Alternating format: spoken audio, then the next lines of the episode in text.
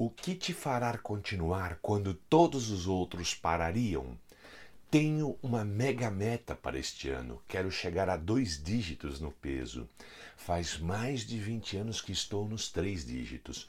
Até 2018 falhei miseravelmente nesta meta.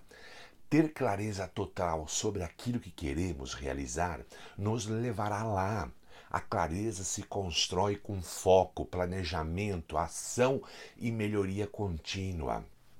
Foco onde eu estou, onde quero chegar e por quê planejamento, definir as etapas a serem percorridas. Exemplo, se o objetivo é sair de 145 quilos, por exemplo, para 90 quilos, é preciso chegar primeiro em 135, 125, 120, 110, até chegar aos 90.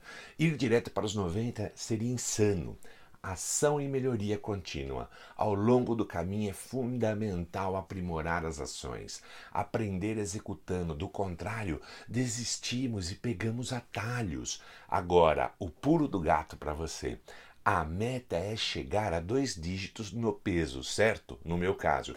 Porém, meu propósito é aquilo que está por detrás disso.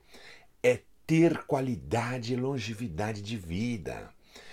Isso de fato me motiva a ir em direção à meta, pois quero curtir meus pequenos no melhor estilo, praticando com eles os esportes que gostamos. Está chegando as férias, ter uma melhor qualidade de vida com a minha família, minha esposa em geral, ser produtivo e ajudar as pessoas compartilhando experiências e conhecimentos através de conteúdos como este.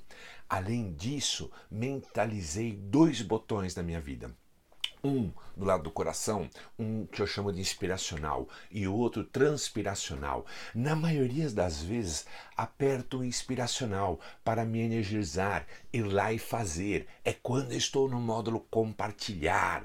No dia do saco cheio, indisposto, aperto o transpiracional este lado aqui. Vou lá e faço para uma melhor vida comigo e com a minha família. Esta é a figura maior.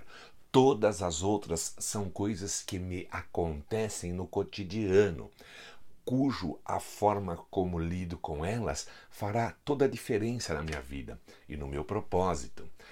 Fica a dica, ok? Gostou? Curta e me siga aí no Insta. Grande abraço.